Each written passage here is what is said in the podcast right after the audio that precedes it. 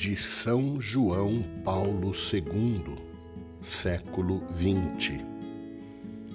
Lourenço Ruiz, guiado pelo Espírito Santo, a caminho de um fim inesperado, depois de uma vida cheia de perigos, disse aos juízes que era cristão e que morreria por Deus. Se tivesse milhares de vidas, ofereceria todas por ele. Nunca o renegarei.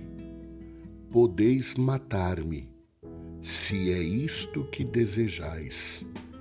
Morrer por Deus é minha vontade. O exemplo de Lourenço Ruiz filho de pai chinês e mãe filipina, recorda-nos que a vida de cada um, a vida inteira, deve estar à disposição de Cristo.